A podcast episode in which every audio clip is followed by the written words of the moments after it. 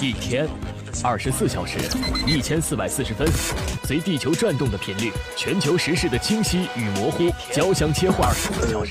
一千四百四十分，需要更多思辨的力量来了解这一切。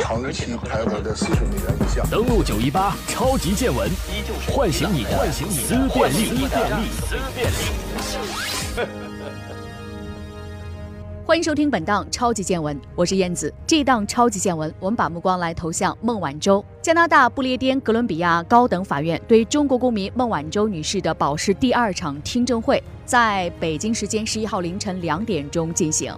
此前十二月七号，加拿大法院开庭受理华为副总裁孟晚舟保释一案。经过将近六个小时的聆讯之后，法庭没有做出任何决定，孟晚舟继续处于。拘押状态。按照媒体披露的相关安排，美方会在孟晚舟被捕后六十天提出正式的引渡申请。加方接到引渡文件之后的三十天举行引渡听证会，并且最终向加拿大司法部长建议是否引渡。也就是说，最后的决定权仍然在加拿大政府的手里。因此，接下来一段时间，围绕是否放人，中加毫无疑问将会展开一系列的斗争。在刚刚过去的周末，中国外交部副部长乐玉成接连紧急召见加拿大驻华大使麦加连和美国驻华大使。布兰斯塔德向两国提出严正交涉和强烈抗议，要求加方立即释放被押人员，美方撤销对中国公民的逮捕令。这被外国媒体认为是目前为止中国就该事件做出的最为强烈的反应。华盛顿邮报是这样分析的：起诉华为高管是遏制中国的愚蠢的办法。即使美方的指控成立，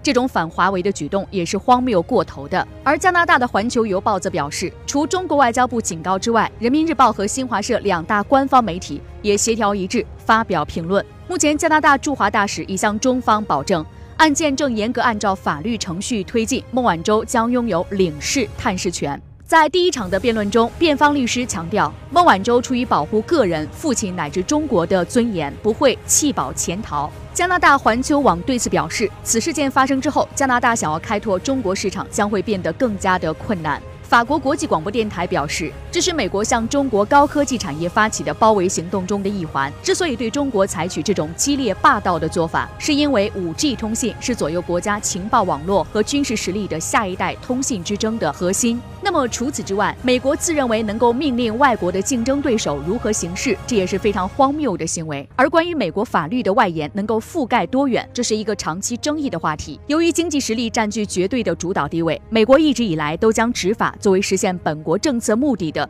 诸多手段之一。有关这个事件将会如何持续发酵，欢迎朋友们锁定午间十二点登录九一八超级见闻，唤醒你的思辨力。更多精彩内容，欢迎锁定午间十二点新闻栏目登录九一八。